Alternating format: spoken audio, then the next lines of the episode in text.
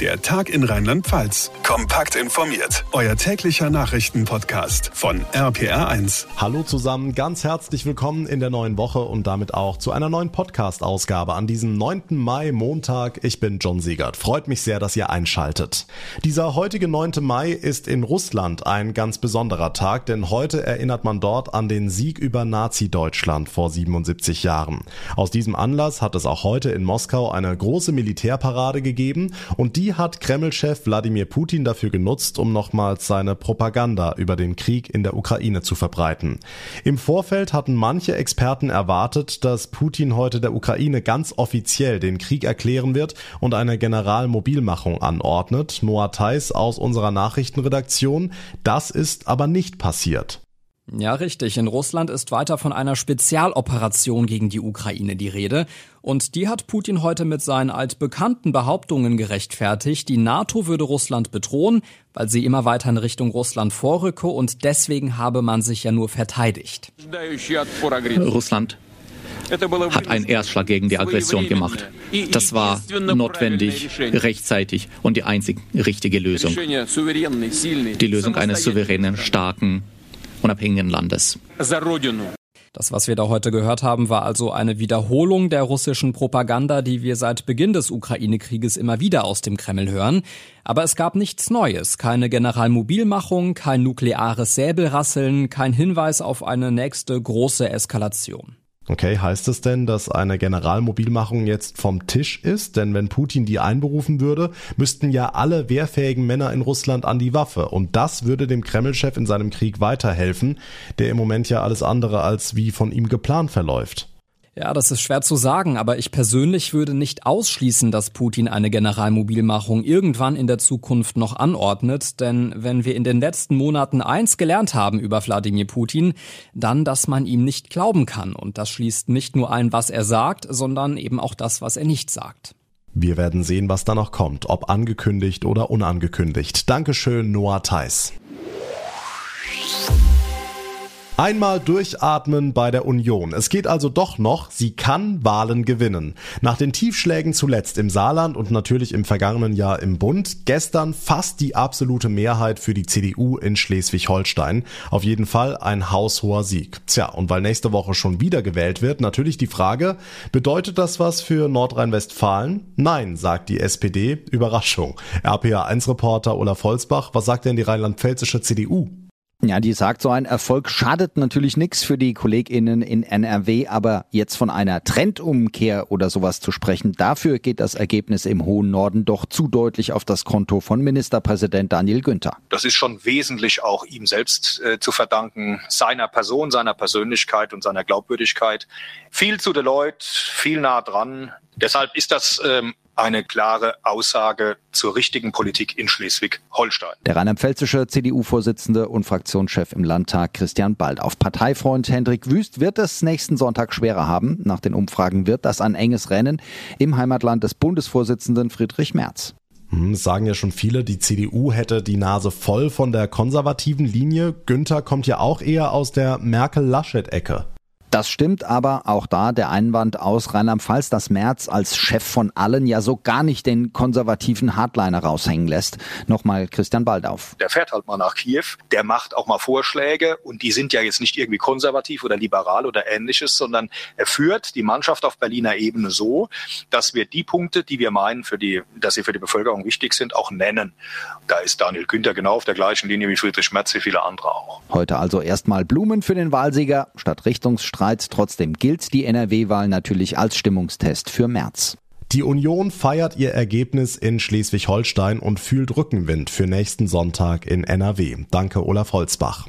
Und damit zu weiteren wichtigen Meldungen vom heutigen Tag zusammengefasst von Noah Theis aus unserer Nachrichtenredaktion. In Deutschland hat es im vergangenen Jahr einen starken Anstieg der Kohlendioxidemissionen gegeben. Das sagt der Klimarat. Die Emissionen seien gegenüber 2020 um rund 4,5 Prozent gestiegen. Das sei die größte prozentuale Zunahme seit 1990. Insbesondere im Verkehr- und Gebäudesektor seien die Jahreszielwerte für CO2-Emissionen überschritten worden. Knapp ein Viertel der Beschäftigten in Deutschland arbeitet nach Schätzungen des IFO-Instituts nach wie vor von zu Hause aus.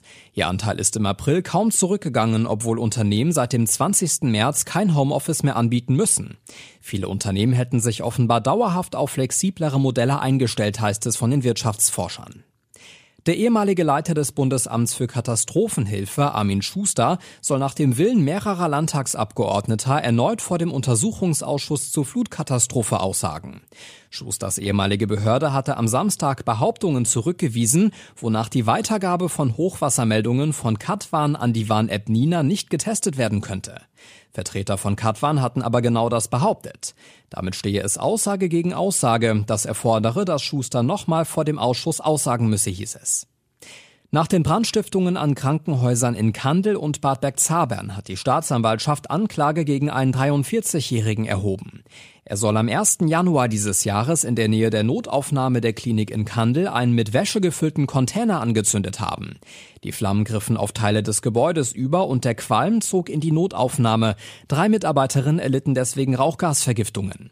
Wenige Tage vorher soll der Angeklagte auf dem Parkplatz des Krankenhauses in Bad Bergzabern das Auto eines Klinikmitarbeiters angezündet haben.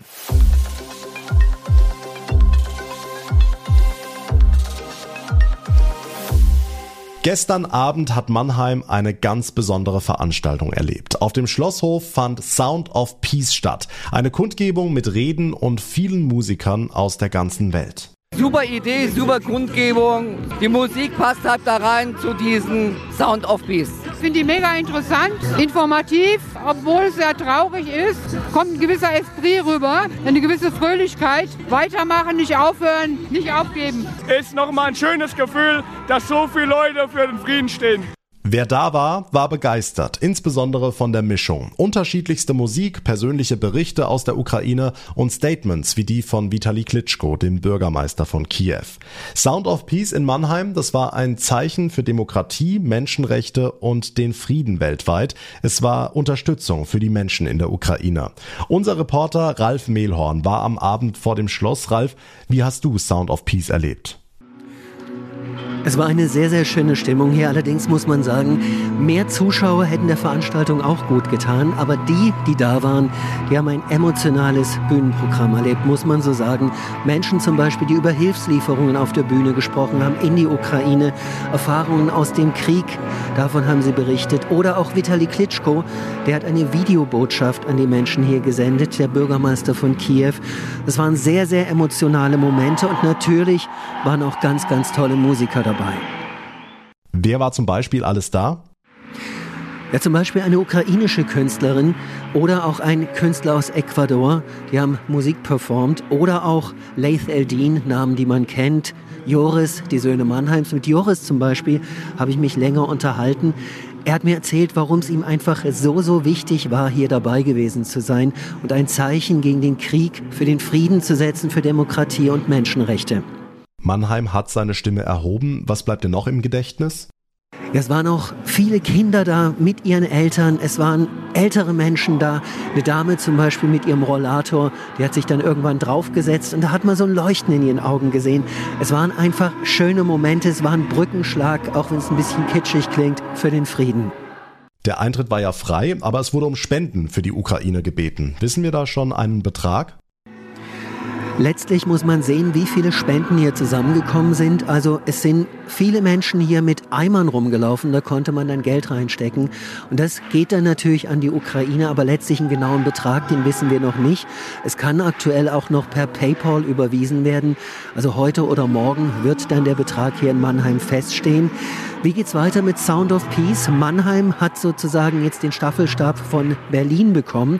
Sound of Peace wird jetzt weiterziehen Richtung Hamburg. Ende Mai wird dann Hamburg hier auf dem Programm stehen und es werden auch noch weitere Städte folgen. Unser Reporter Ralf Mehlhorn und seine Eindrücke von Sound of Peace gestern Abend in Mannheim. Es ist wieder Mähzeit. Zu Hause im eigenen Garten sind viele wahrscheinlich schon mit ihrem Rasenmäher unterwegs gewesen. In der Landwirtschaft läuft das Ganze mit immer größeren Mähmaschinen und genau die werden in diesen Tagen in Eifel, Westerwald und Hunsrück zur tödlichen Gefahr für junge Rehe. RPA1-Reporter Mike Fuhrmann. Ein Rehkitz liegt in den ersten Wochen nach der Geburt gern geschützt im hohen Gras. Schwer zu entdecken für natürliche Feinde, aber auch für die Landwirte, die mit ihren Maschinen über die Felder fahren. Bauern und Jäger wollen wollen nun gemeinsam Unfälle verhindern. Der Präsident des Bauern- und Winzerverbandes Rheinland-Nassau, Michael Horper. Das Wichtigste ist die Kommunikation zwischen allen Akteuren, dem Landwirt, dem Jäger, dem Jagdpächter, den Jagdgenossenschaften, dass die sich abstimmen. Morgen, übermorgen wollen wir mähen, die gefährten Stellen dann auch abgesucht werden äh, und technische Möglichkeiten gibt es immer mehr. Eine davon ist der Einsatz von Drohnen. Da ist allerdings eine entscheidende Frage nicht geklärt. Christoph Hildebrand, der Leiter der Landesjagdschule. Wer bezahlt so eine Drohne, die immerhin 7000 Euro kostet? Äh, da gibt es verschiedene Modelle, äh, durch Spenden zum Beispiel. Das wäre ganz toll, wenn da Leute spenden würden. Es gibt auch Mähmaschinen, die mit speziellen Sensoren ausgestattet sind. Die sind sehr teuer. Da kostet das Mähwerk, also nur diese Sensortechnik, nachher um die 15.000 Euro. Das muss der Landwirt in die Hand nehmen. Es gibt allerdings auch kostengünstigere Möglichkeiten. Es gibt einen Akustikpiepser, den man an den Mähwerk anbringt, der 130 Dezibel beschallt. Da stehen zumindest die Tiere auf, die in ihrem Feindvermeidungsverhalten schon aufstehen, wenn sich was äh, bewegt. Dann wird es vom Landwirt entdeckt und entgeht dem tödlichen Mähwerk. Was für ein Wetter da draußen. Die Sonne scheint und es ist richtig warm in und um Rheinland-Pfalz. Wir machen mal einen kleinen Rundflug, starten im Norden, in Remagen heute 22 Grad, Koblenz ebenfalls 22, in Raunen im Hunsrück mit 19 ein bisschen kühler gewesen, in Wörth im Süden 21 Grad. Und ich glaube, alle, die heute frei hatten oder zumindest schon am Nachmittag frei machen konnten, haben die Eisdiele oder das Freibad angesteuert. RPA1 Wetterexperte Dominik Jung, das Beste ist, es bleibt erst erstmal so. Wir erwarten in der ersten Wochenhälfte Sommerwetter bei uns in Rheinland-Pfalz. Heute schon bis zu 26 oder 27 Grad an Rhein, Nahe und Mosel. Bestes Bade- und Grillwetter bei einem nahezu wolkenlosen Himmel. Genauso geht's auch morgen und am Mittwoch weiter. Dann noch ein bisschen wärmer. Am Mittwoch vielleicht sogar an der A und an der Nahe bis zu 29 oder knapp 30 Grad. Und das wäre schon der erste Hitzetag. Also bestes Sommerwetter und das mitten im Mai, wo eigentlich die Eisheiligen dran wären. Okay, lass uns nach vorne schauen. Wie geht's dann weiter Richtung Wochenende? Also das ganz warme Wetter bleibt mindestens bis zum Mittwoch erhalten. Donnerstag, Freitag wird es ein bisschen windiger und ein bisschen kühler. Vielleicht gibt's hier und da mal kurze Schauer und Gewitter, aber es gibt keinen krassen Temperatursturz. Und zum Samstag und Sonntag könnte es schon wieder deutlich wärmer werden. Erneut Temperaturen an der Nahe, an der Mosel bis zu 25 Grad. Also das Badewetter kommt ziemlich schnell wieder zurück. Wer sagt's denn? Viel Sonne in dieser Woche, die tollen Aussichten von unserem RPA1 Wetterexperten Dominik Jung. Dank dir. Und das war's für heute hier im Podcast. Wenn ihr es noch nicht getan habt, dann wäre es toll, wenn ihr den Tag in Rheinland-Pfalz abonniert, uns folgt, dann verpasst ihr keine Ausgabe mehr und bekommt jeden Tag eine Info, sobald die neueste Folge online ist. Mein Name ist John Segert. Ich bedanke mich ganz herzlich für eure Aufmerksamkeit und euer Interesse. Wir hören uns dann morgen Nachmittag wieder. Bis dahin eine gute Zeit und vor allem bleibt gesund. Der Tag in Rheinland-Pfalz. Das Infomagazin. Täglich auch bei RPR1. Jetzt abonnieren.